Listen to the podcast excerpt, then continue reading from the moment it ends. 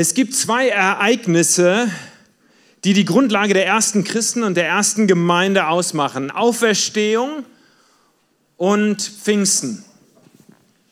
Den ersten Bericht, den Lukas aufgeschrieben hat, hat er aufgeschrieben mit dem Höhepunkt Auferstehung, das Lukasevangelium. Den zweiten Bericht, den er aufgeschrieben hat, ist die Apostelgeschichte. Und da ist der große Höhepunkt Pfingsten.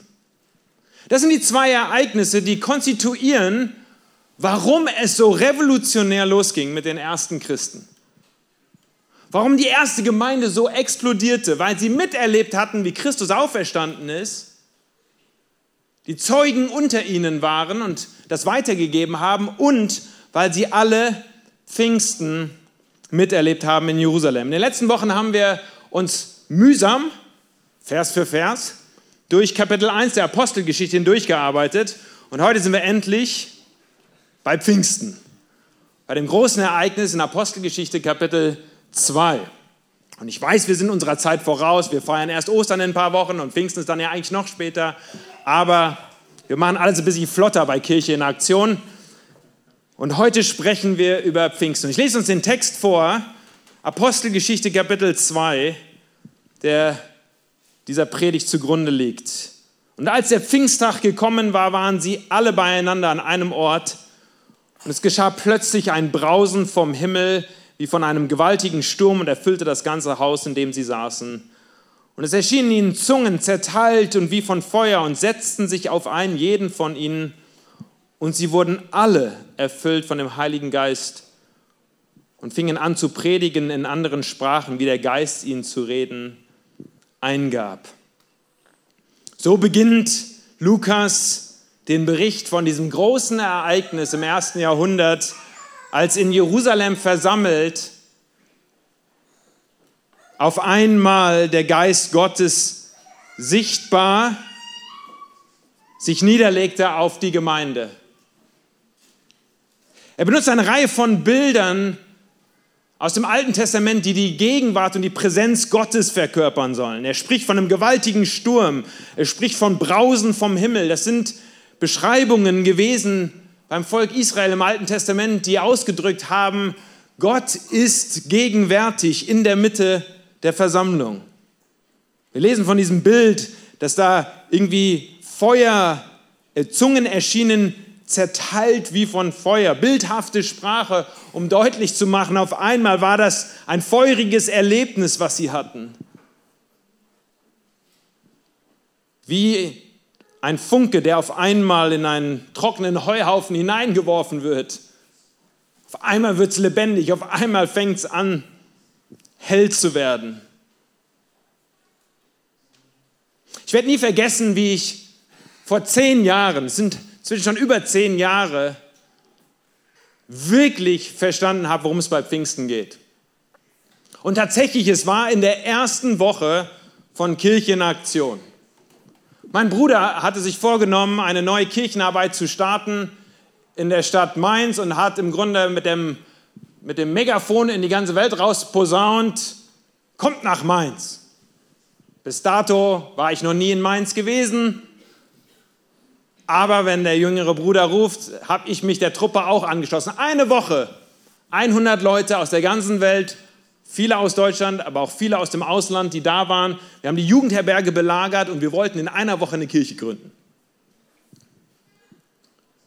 Wir hatten die Tage so aufgeteilt, dass wir morgens uns in der, in der Jugendherberge trafen und im Grunde so etwas ganz Ähnliches gemacht haben, wie wir das hier heute machen. Und zwar, wir haben ein paar Lieder zusammen gesungen und dann hat jemand irgendwie die Bibel aufgeschlagen und ein bisschen gepredigt und dann haben wir uns zugerüstet und haben uns vorbereitet gemeinsam für den Tag und dann am Nachmittag sind wir dann rausgegangen, um ganz praktisch Himmel auf Erden sichtbar zu machen. Unsere Vision war ja schon damals zu sehen, wie ein Stück Himmel in unser Leben, unsere Stadt, unsere Welt einbricht. Und so hatten wir gesagt, Himmel auf Erden, das muss man sichtbar machen. Das wollten wir schon in der ersten Woche sichtbar machen. Da gab es dann ganz unterschiedliche Teams, in die wir uns aufgeteilt haben, um ganz praktisch in der Stadt zu zeigen, wie es im Himmel aussieht. Zum Beispiel im Himmel ist kein Dreck. So haben wir ein Team gehabt, mit Mülltüten bewaffnet, die haben Dreck eingesammelt. Bis heute haben wir übrigens in Mainz ganz regelmäßig den Dreckwegtag. Der Dennis Biesenbach, der damals schon mit dabei war am Start, bis heute ist das seine Institution, der Dreck weg Tag. Da zieht Kirche in Aktion durch Mainz und sammelt Dreck auf. Wir haben nicht nur gesagt, dass im Himmel kein Dreck zu finden ist, sondern wir haben auch gesagt, im Himmel ist keiner einsam. Deswegen sind wir schon damals losgezogen in, in die Altenheime, die wir ausfindig machen konnten in Mainz und haben ältere äh, Personen, Senioren besucht und haben uns, äh, haben uns eine Stunde, zwei Stunden Zeit genommen, mit ihnen zu sprechen, zu reden. Ähm, einige hatten auch, glaube ich, die Gitarre damals mit dabei und haben ein paar Lieder gesungen mit den alten Leuten. Beim Himmel ist keiner einsam. Wir haben ganz äh, verrückte Aktionen gemacht in der Stadt, irgendwie um sichtbar zu machen, das ist was ganz Praktisches mit dem Reich Gottes. Und abends hatten wir dann Gottesdienste, zu denen wir eingeladen haben, tagsüber, wo wir immer wir Leute treffen konnten, haben wir auch irgendwie eingeladen, kommt doch abends auf den Marktplatz zum Zelt, da gibt es Essen kostenlos. Und dann kamen viele, die hungrig waren. Wen trifft man denn alles so in der Stadt, der hungrig ist? Na, die Studenten kamen, und einige Wohnsitzlose kamen. Und zack, hatten wir eine große Gruppe von Menschen, die mit dabei waren. Es war an einem dieser, an einem dieser Morgen der, in der Seminarstunde, in, diesem, in der Jugendherberge, in diesem Gottesdienst, als ich die, den Auftrag hatte, die Aufgabe hatte, für einen amerikanischen Pastor zu übersetzen.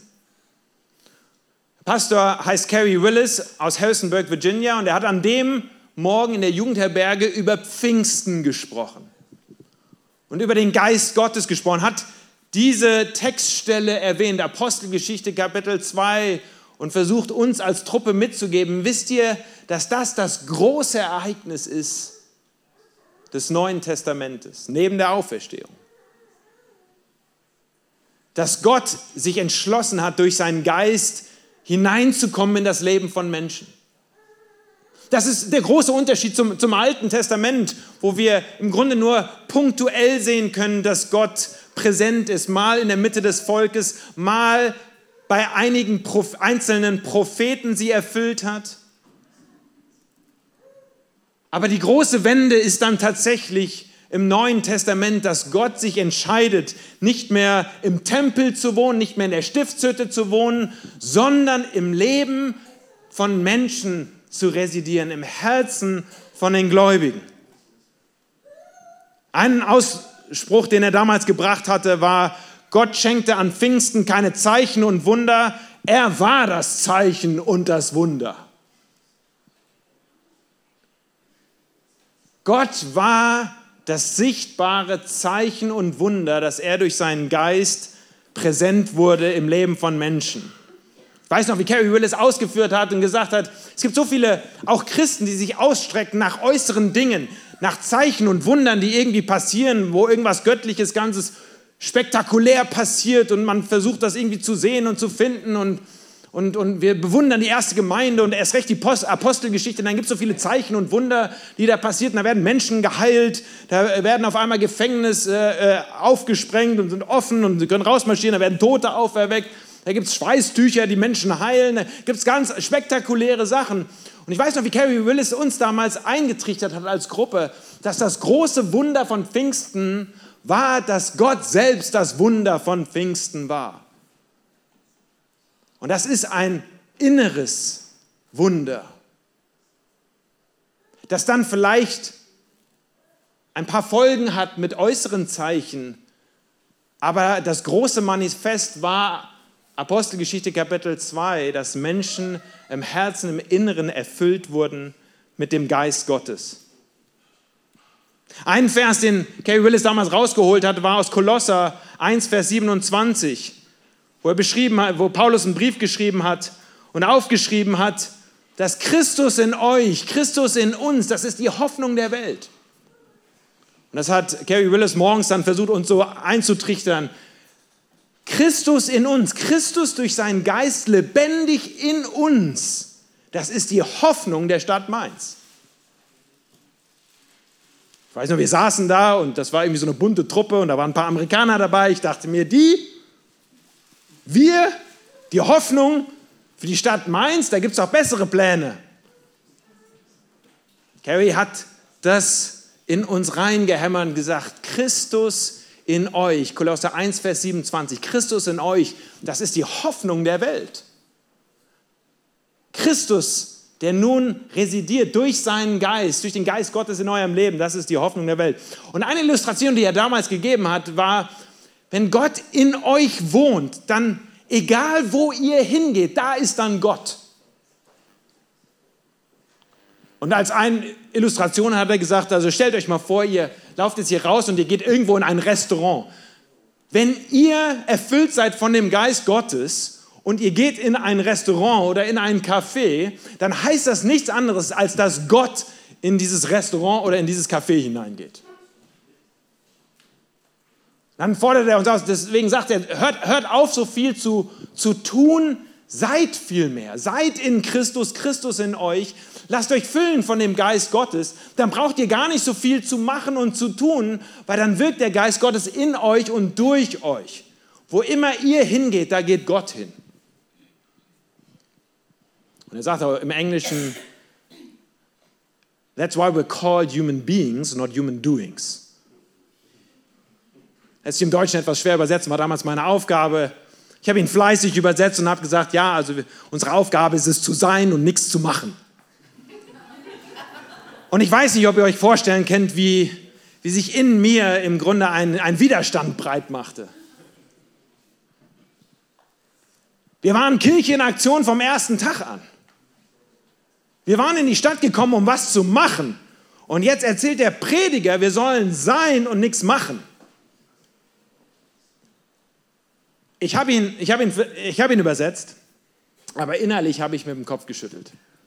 Ich weiß nicht, ob euch das schon mal so ging, wenn jemand gepredigt hat und ihr habt gedacht, ach du meine Güte, das ist wieder so eine Predigergeschichte. Also nicht bei mir im Gottesdienst. Also ich habe den guten Mann übersetzt, aber innerlich dachte ich mir, das klingt irgendwie ganz nett, aber praktisch ist das nicht. Und ich bin eher ein Deutscher, will was sehen, wir wollen ein Haus bauen, wollen eine Kirche bauen, wir wollen irgendwie was schaffen und sichtbar machen.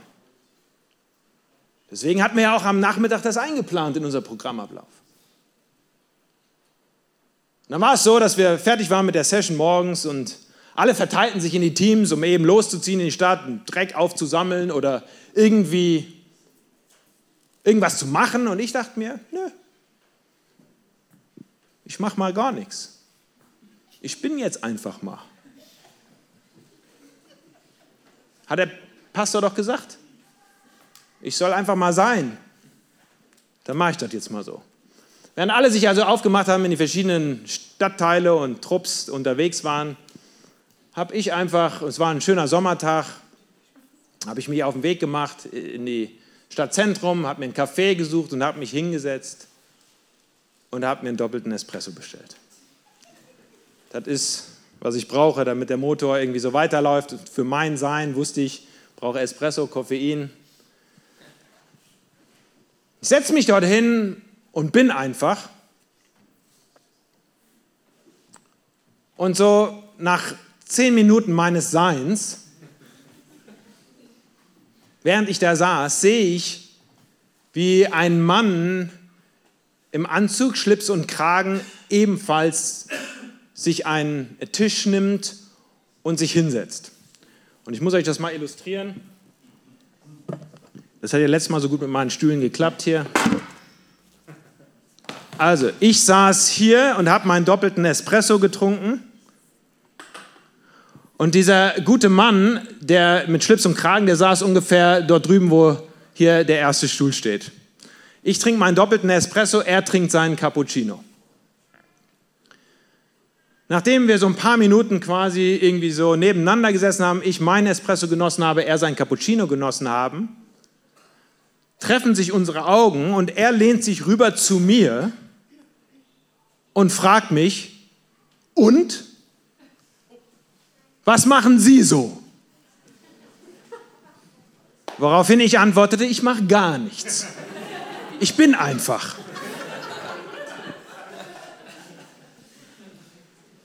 Wir fangen uns an zu unterhalten, so über zwei Tische hinweg und haben so fünf Minuten Smalltalk, Kaffee-Smalltalk. Nach fünf Minuten dieses Gespräches nimmt er seinen Stuhl und setzt sich hier rüber zu mir an den Tisch. Wir lernen uns besser kennen. Der gute Mann heißt Notgar Seitz und äh, war in der Versicherungsbranche unterwegs. Und er erzählt mir so ein bisschen, wie er im Grunde versucht, ein Team aufzubauen, ist für eine Reihe von Mitarbeitern verantwortlich und wie er versucht, Geschäft zu machen. Er erzählt mir von dem Druck, den er hat in seiner Firma, um irgendwie Erfolg zu haben, richtig Gas zu geben. Und während er mir das so erzählt und ich ihm so dann ein bisschen erzähle, ja, dass ich bin Pastor in Frankfurt und bin eigentlich hier, um was zu machen, aber das machen die anderen. Ich bin einfach nur hier zum Kaffee trinken. Erzählt ihm mir unter anderem, dass, dass eines seiner Dinge, die ihn total bewegen und beschäftigen, ist, dass er sich, sich fühlt wie so ein Hamster im Hamsterrad. Er beschreibt mir, wie er 24 Stunden, sieben Tage die Woche im Grunde so am Rennen und am, am, am, am, am Laufen ist und versucht, Ergebnisse zu produzieren, sein Team zu motivieren, irgendwie seine, seinen Chef und die Umsatzzahlen zu befriedigen. Aber wie er eigentlich überhaupt nicht zur Ruhe kommt.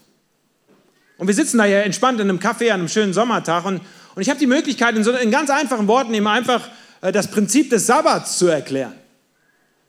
Sagt, das Sabbat habe ich noch nie gehört. Sag ich, ja, ist ein alter Trick aus dem Alten Testament.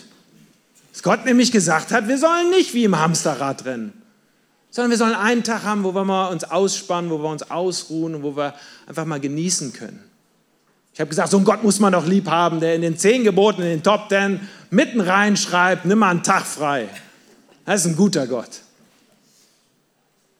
Wir sitzen da für zweieinhalb Stunden und unterhalten uns. Am Ende dieser zweieinhalb Stunden, als wir uns verabschieden, ich ihn einlade, vielleicht abends zum Zelt rauszukommen, sagt Notker, weißt du eigentlich, Chris, als ich dich angesprochen habe, da wollte ich dich eigentlich rekrutieren. Ich bin ja in der Versicherungsbranche. Aber jetzt habe ich so ein bisschen das Gefühl, als hättest du mich rekrutiert. Für dein Team. Ich stehe auf, wir verabschieden uns, bezahlen, Notga geht. Da sehe ich, wie eine Frau im Grunde einen Tisch weiter, ungefähr da, wo du sitzt Lena, mich mit großen Augen anschaut.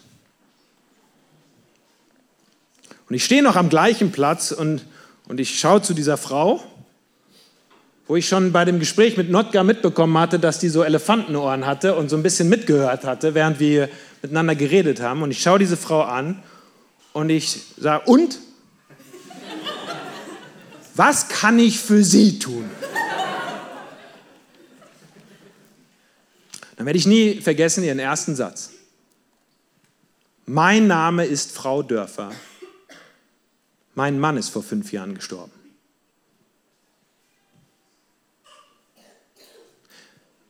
Ich habe schon häufiger Menschen irgendwie kennengelernt, aber selten hat mir jemand im ersten Satz als Fremder im Grunde gesagt, was sein Kernproblem ist. Ich sage, Frau Dörfer, ich muss kurz auf Toilette. Ich bin gleich wieder da. Ich gehe kurz austreten, ich komme zurück. Und als ich zurückkomme an, an meinen Stuhl, wo ich schon zweieinhalb Stunden gesessen hatte, hatte Frau Dörfer ihren Stuhl genau hier hingestellt. Für eine weitere Stunde saß ich mit Frau Dörfer im Gespräch und ihr Problem war nicht wie beim Notgar, dass sie so beschäftigt war, sondern ihr Problem war, dass sie gelangweilt war ohne Ende. Ihr Mann war vor fünf Jahren gestorben, ihr Hund war vor drei Jahren gestorben und sie hatte nichts und niemanden mehr und wusste nicht, wofür sie irgendwie nur ansatzweise lebt. Was so der Sinn ihres Lebens ist. Und jeden Tag macht sie sich auf den Weg hinein in die Stadt Mainz und geht so von einem Café, zu einem Park, zu einem Restaurant und läuft so sinnlos durch die Stadt. In dem Gespräch, was dann eine weitere Stunde ging, hatte ich die Möglichkeit, dir zu erzählen davon, dass wenn Christus in unser Leben hineinkommt, dass, dass das wirklich ein Abenteuer ist. Dass das, dass das eine neue Begeisterung mit sich bringt, dass auf einmal die Welt irgendwie bunt wird, farbig wird und wieder Begeisterung hineinkommen kann in unser Leben.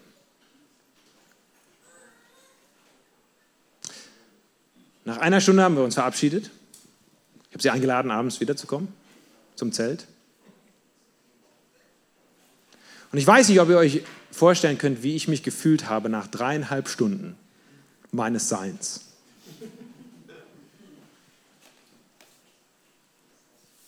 Aber ich ging von diesem Café weg und, und ich dachte ganz, ganz klar, dass Gott mir eine Lektion erteilt hat. Die Lektion ist ganz einfach. Christus in dir ist die Hoffnung der Welt. Das, worüber der Pastor gepredigt hatte und ich innerlich den Kopf geschüttelt hatte, war tatsächlich für mich auf einmal irgendwie ganz praktisch geworden. Ich hatte da nichts groß gemacht, ich hatte da einfach nur gesessen und meinen Kaffee getrunken. Aber irgendwie war etwas in diesem Straßencafé auf einmal im Gespräch mit Menschen passiert, was ich vorher weder auf dem Schirm hatte, noch geplant hatte, noch irgendwie mir so als Ziel gesetzt hatte. Aber was der Geist Gottes getan hat, in und durch mich. Kolosser 1, Vers 27. Die große Revolution des Neuen Testamentes. Gott hat Wohnung gemacht in uns. Und das ist die Hoffnung der Welt. Wo immer wir hingehen, da geht Gott hin. Wo immer wir sind, da ist Gott präsent in und durch uns. Wir sind tatsächlich der Leib Christi. Große Theologie, die Paulus entfaltet im Neuen Testament, ist, dass er sagt, da war Christus, davon können wir lesen in den Evangelien, der ist durch die Gegend gelaufen, aber nun sind wir durch den Geist Gottes, durch Pfingsten, beseelt mit dem Geist Gottes und wir sind jetzt das Licht der Welt. Und tatsächlich brauchen wir gar nicht immer so viel tun, sondern dürfen vielleicht vielmehr manchmal sein. Uns von der Gegenwart Gottes füllen lassen. Tatsächlich war das auch eines der Beweggründe, als wir dann hier gestartet sind in Frankfurt mit Kirche in Aktion. Jetzt stelle ich mal den Stuhl wieder runter. Dass wir gesagt haben, als wir damals in der Berliner Bar gestartet sind, dass wir da gar nicht hineingehen in erster Linie, um irgendetwas zu tun, sondern einfach um präsent zu sein. Wir gehen rein und wir sind einfach präsent. Christus in uns ist die Hoffnung der Welt. Vor zwei Wochen haben wir hier einander Gottesdienst gefeiert und nach dem Gottesdienst kam einer der Mitarbeiter hier äh, von der Käse auf mich zu und sagte, boah, das war ja eine tolle Veranstaltung. Das war wie auch so was ganz anderes, wie wenn wir Künstler haben und Theaterleute. Das war wie, als wäre ein Heiliger Geist hier eingezogen, hat er zu mir gesagt. Ich habe ihn angeguckt und habe gesagt, du hast schon mehr verstanden als viele andere.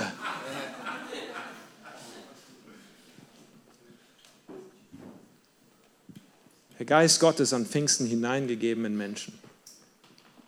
Das große Wunder. Ohne das können wir nicht erklären, was passiert in der ersten frühen Kirchengeschichte. Die Zeichen und Wunder, die dann irgendwie äußerlich passieren, ohne dass dieses Ereignis war, wo tatsächlich auf einmal Menschen erfüllt worden sind mit dem Geist Gottes. Christus in dir ist die Hoffnung der Welt.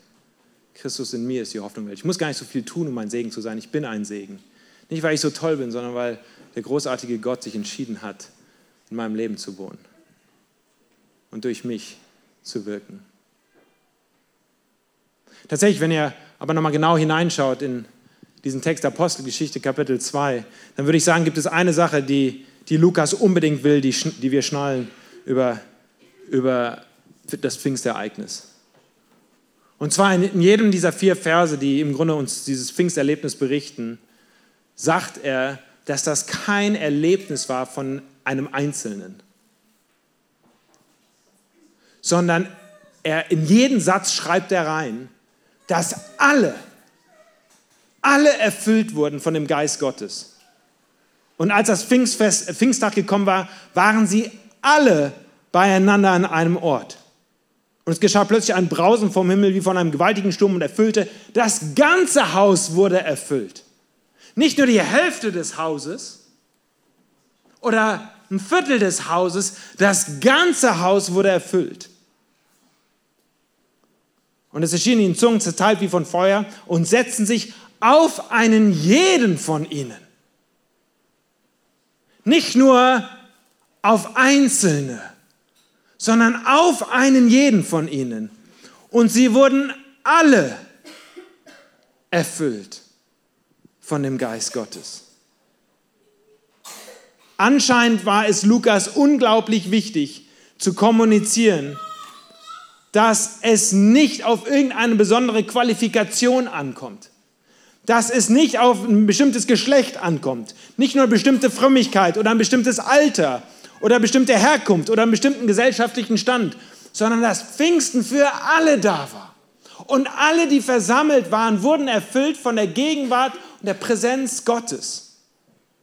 Alle erlebten Pfingsten. Und deswegen ist diese Aussage in Kolosser 1, Vers 27 nicht Christus in dir ist die Hoffnung der Welt, sondern Christus in euch, Christus in uns. Gemeinschaftlich ist die Hoffnung der Welt. Deswegen legen wir so einen großen Wert darauf, dass wir hier gemeinsam zusammenkommen. Gemeinsam feiern wir Gottesdienst, nicht alleine.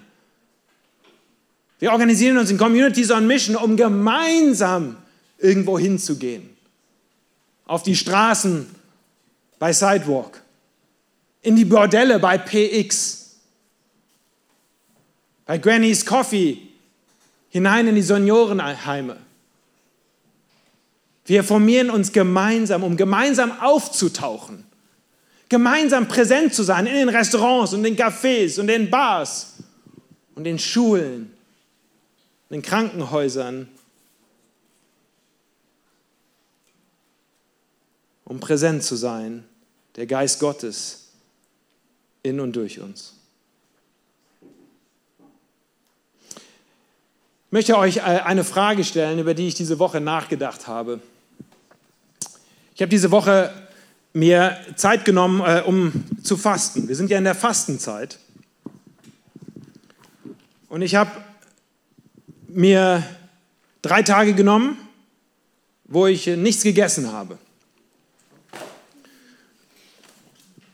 Und ich habe, das muss man wissen, so eine, so eine Liebes-Hass-Beziehung zum Fasten. Also in einem Augenblick kann ich irgendwie darüber schwärmen, wie toll das ist, wenn man fastet. Und in der nächsten Minute kann ich darüber abkotzen, dass ich Hunger habe. Und ich habe diese Woche mir aber diese Zeit genommen und drei Tage lang nichts gegessen. Und hatte mir besonders zu den Mahlzeiten morgens, mittags und abends, anstatt dann eben am Essenstisch zu sitzen, Zeit genommen, um ganz bewusst zu beten und Bibel zu lesen. Und am zweiten Tag habe ich mich hingesetzt und, und habe im Grunde meine, meine Gebetsliste aufgeschrieben, was mir wichtig ist, wenn ich jetzt schon diese besondere Zeit nehme zum Fasten und zum Beten, was, was ich, wofür ich denn äh, besonders irgendwie, worüber ich denn besonders mit Gott sprechen möchte. Und dann habe ich recht schnell eine Liste aufgeschrieben und, und zwar hier in meinem Notizbuch von, von 21 Punkten, die mich gerade bewegen. Das sind zum Teil Personen, für die ich beten möchte. Das sind Umstände, wo ich Änderungen sehen möchte. Finanzen, Leiter, für die ich bete. Und während ich dann so am, am Beten war und das durchgearbeitet habe und gesprochen habe mit Gott, ist mir auf einmal klar geworden, dass ich irgendwie in meinem Gebetsleben ein viel größeres, größeres Interesse daran habe, was Gott äußerlich tun soll, anstatt was er innerlich in mir tun darf. Die, meine ganze Liste ist, ist voller Punkte von dem, wo ich sehen möchte, dass irgendwie Veränderung außen passiert. Und ich auf einmal innehalten musste und, und dachte, sollte ich nicht viel mehr im Gebet darum bitten, dass Gott etwas tut in mir?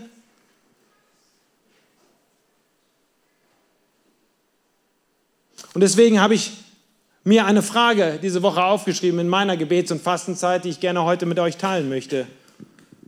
Bist du mehr an den Segnungen Gottes als an Gott selbst interessiert?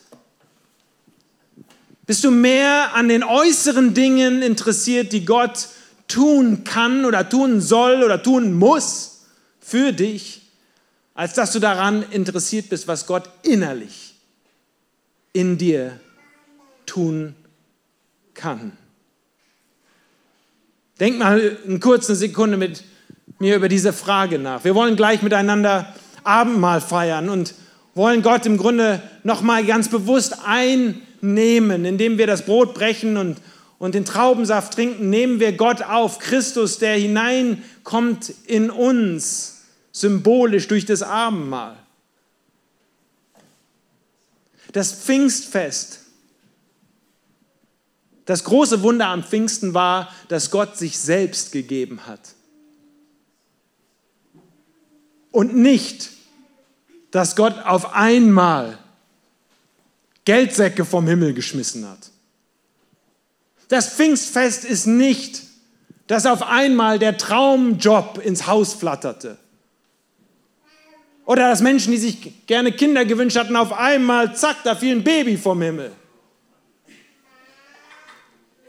Sondern das Pfingstfest war, dass auf einmal Gott sich selbst gegeben hat hinein in das Leben von Menschen und sie erfüllt wurden.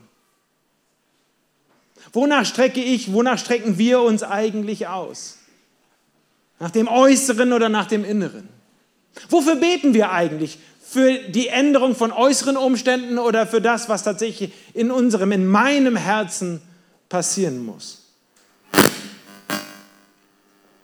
Ich möchte, dass wir äh, jetzt gemeinsam Abendmahl feiern. Ich darf die Helfer bitten, äh, nach vorne zu kommen und wir wollen gleich ein Lied miteinander singen. Und ich möchte, dass wir über diese letzte Frage, während wir heute über Pfingsten nachdenken,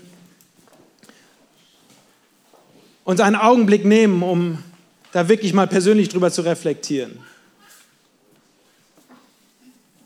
Pfingsten als das Ereignis, wo Gott uns beschenken möchte. Nicht nur den Einzelnen beschenken möchte. Nicht nur die beschenken möchte, die hier vorne stehen oder die sich mit einbringen, sondern wir haben heute gehört, dass Pfingsten für alle da ist. Der Geist Gottes, der nicht selektiv ist, der nicht wählerisch ist, sondern der bereit ist, bei jedem Einzug zu nehmen der sein Herz öffnet, wie in diesem Bild, das ich eingangs gebraucht habe von der Tür, die aufgeht, wenn man klopft, wenn Gott klopft und wir die Tür auftun. Ich möchte uns gleich die äh, Einsetzungsworte vom Abendmahl vorlesen und dann einladen, ganz bewusst einen Schritt hin zu tun, darauf, dass ihr euch, dass du dich dass wir uns alle gemeinsam heute ganz bewusst vor Gott stellen.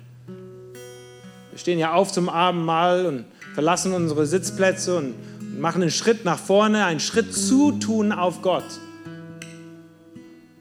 Und heute wir nicht mit unseren tausend Gebetsanliegen zu ihm kommen, um zu sagen, Herr, das will ich haben und jenes will ich haben und das brauche ich noch und hier sollte sich was ändern, sondern heute ganz bewusst kommen und sagen, Herr, alles, was ich will, bist du. Alles, was ich brauche als Mensch, ist dein Geist hineingegeben in mein Leben. Lasst uns heute ein Stück weit unser Pfingsten feiern hier. Vorgezogen, in einem Theater.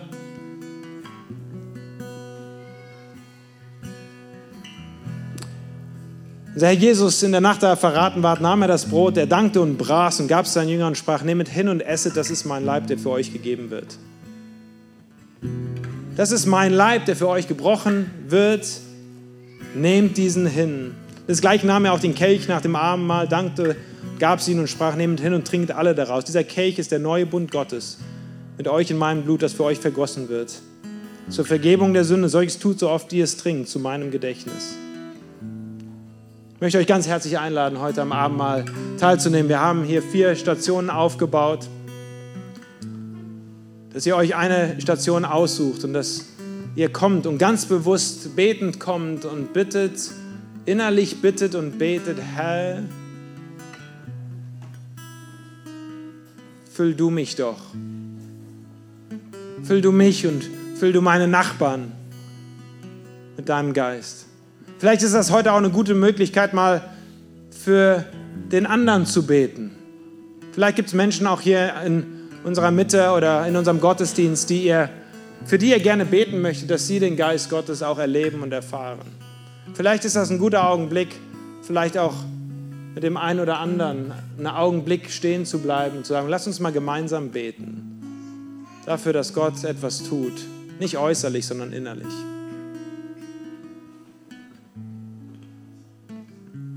Feiern ein offenes Abendmahl, das heißt, jeder ist eingeladen. Jeder darf sich nehmen. Jeder darf empfangen. Das Evangelium ist für alle da. Christus ist für alle da. Lasst mich beten. Herr Jesus Christus, ich danke dir so sehr, dass du uns nicht als Weisen zurückgelassen hast.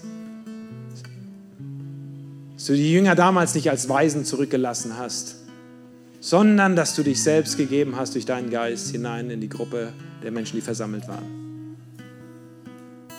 Es gibt eine große Diskussion darüber, ob das nur 120 waren, die wir damit das erlebt haben, oder ob das viele, viele mehr waren. Herr, vielleicht fangen wir heute mit diesen 120 hier an. Wir lesen davon, dass du großartige Dinge dann durch die erste Gemeinde getan hast, Wunder gewirkt hast, rechts und links. Viele das Evangelium hörten vom Reich Gottes und sich anschlossen. Die Gemeinde wuchs und wuchs und wuchs, weil Menschen das miterlebt haben. Herr, alles beginnt damit, dass wir uns öffnen dass du etwas tun kannst in uns. Christus in uns ist die Hoffnung der Welt. Amen. Ich möchte euch einladen zum Tisch des Herrn. Siehe da, alles ist bereit.